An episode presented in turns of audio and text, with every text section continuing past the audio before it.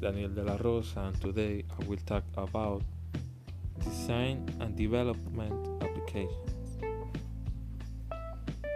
Describe.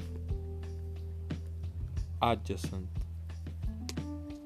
High speed. Optical fiber. Provide. One another. Commonly. Then can be. Host. Share. Wide byte per second. Countries. Repeater.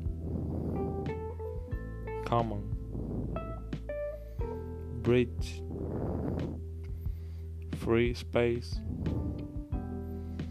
bandwidth switch peripheral smaller beyond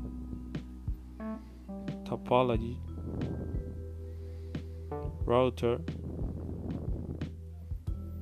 There are signal extends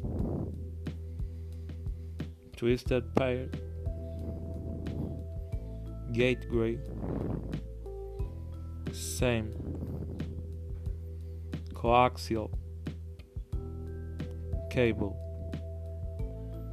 several grow hub available extend BPS depend on NIC card. Thanks for listening and have a nice day.